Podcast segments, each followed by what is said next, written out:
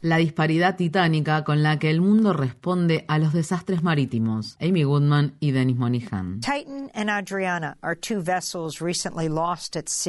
El Titán y el Adriana son dos embarcaciones que se han perdido recientemente en el mar con una diferencia de cuatro días y una distancia aproximada de 6.500 kilómetros entre ellos. Los medios de comunicación de todo el mundo han brindado una vasta y exhaustiva cobertura sobre los cinco hombres que murieron en el sumergible Titán. Mientras tanto, las casi 700 personas que se estima que perdieron la vida cuando el pesquero Adriana se hundió frente a las costas de Grecia, en su mayoría mujeres y niños, han sido prácticamente relegadas al olvido. Los pasajeros del Titán eran personas ricas, dos de ellos multimillonarios. Cada uno de estos pasajeros había pagado 250 mil dólares para experimentar la aventura de sus vidas, una inmersión en aguas profundas para ver los restos del Titanic, el transatlántico de pasajeros considerado insumergible que se hundió en 1912 después de chocar contra un iceberg. Por su parte, las personas que viajaban hacinadas en el desvencijado pesquero Adriana no buscaban aventuras, sino simplemente huir de la guerra, la pobreza, los desastres provocados por el cambio climático y tantas otras situaciones que ponen en riesgo la vida y obligan a las personas a abandonar sus hogares con apenas algo más que la ropa que llevan puesta. Estos migrantes le pagaron a un grupo de traficantes de personas para que los transportaran de Libia a Europa. Quizás la diferencia más destacada entre estas dos catástrofes marítimas fue la forma en que el mundo reaccionó ante ellas. Varios gobiernos destinaron millones de dólares de inmediato a la operación de búsqueda y rescate para encontrar el Titán, que se suponía sumergido en algún lugar del Atlántico Norte, en las profundidades de un área dos veces mayor que el estado de Connecticut. Los medios de comunicación proporcionaron una cobertura minuto a minuto de la situación e incluso uno de ellos activó un cronómetro de cuenta regresiva que le indicaba a la audiencia cuánto tiempo quedaba para que el sumergible se quedara sin oxígeno. La Guardia Costera y la Marina de Estados Unidos, así como también el gobierno canadiense, enviaron aviones y barcos de rescate al área de búsqueda. Francia y Canadá desplegaron sendos robots de aguas profundas. Millones de personas de todo el mundo siguieron con ansiedad y sin respiro el desarrollo de los acontecimientos. Mientras tanto, en Grecia, las autoridades sabían con precisión dónde se encontraba el Adriana, la precaria embarcación sobrecargada de inmigrantes. En los últimos días han surgido detalles impactantes sobre el hundimiento de este barco ocurrido el 14 de junio. Testimonios de primera mano publicados en el periódico El País de España sugieren que la Guardia Costera griega podría haber rescatado a los entre 400 y 750 pasajeros que iban a bordo del pesquero, pero optó por no hacerlo.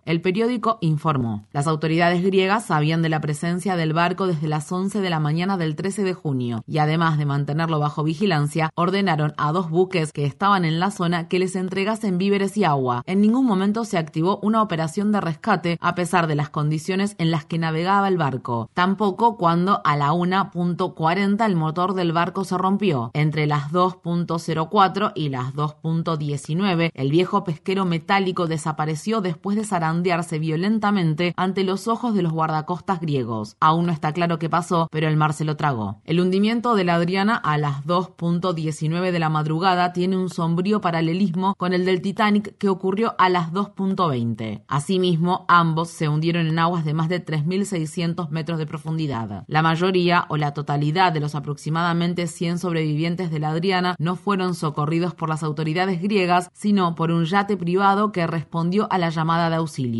Los sobrevivientes proceden de diversos países. 47 de ellos son de Siria, 43 de Egipto, 12 de Pakistán y 2 de Palestina. Todos son hombres, ya que eran los que viajaban en la cubierta de la Adriana. Cientos de mujeres, niños y niñas quedaron atrapados en la bodega de la embarcación y se hundieron con ella. El 19 de junio, en la víspera del Día Mundial de las Personas Refugiadas, la comisaria de Derechos Humanos del Consejo de Europa, Duña Miatovic, expresó: Me sorprende el alarmante nivel de tolerancia ante las graves violaciones de los derechos humanos de las personas refugiadas, solicitantes de asilo y migrantes que se ha desarrollado en toda Europa. Las denuncias de violaciones a los derechos humanos son tan frecuentes en la actualidad que apenas se registran en la conciencia pública. Miatovic continuó: El naufragio que ocurrió la semana pasada frente a la costa griega es un recordatorio más de que, a pesar de las numerosas advertencias, las vidas de las personas que atraviesan el mar siguen estando en riesgo debido a los insuficientes insuficientes recursos de coordinación y rescate, la escasez de rutas seguras y legales, la falta de solidaridad y la criminalización de las organizaciones no gubernamentales que intentan brindar asistencia para salvar vidas. En otros lugares de Europa se han documentado numerosos casos de devoluciones forzosas y rechazos arbitrarios en las fronteras terrestres y marítimas, así como actos de violencia contra refugiados y migrantes, denegación del acceso al asilo, omisión de la asistencia humanitaria y hostigamiento a las y los defensores de los derechos de las personas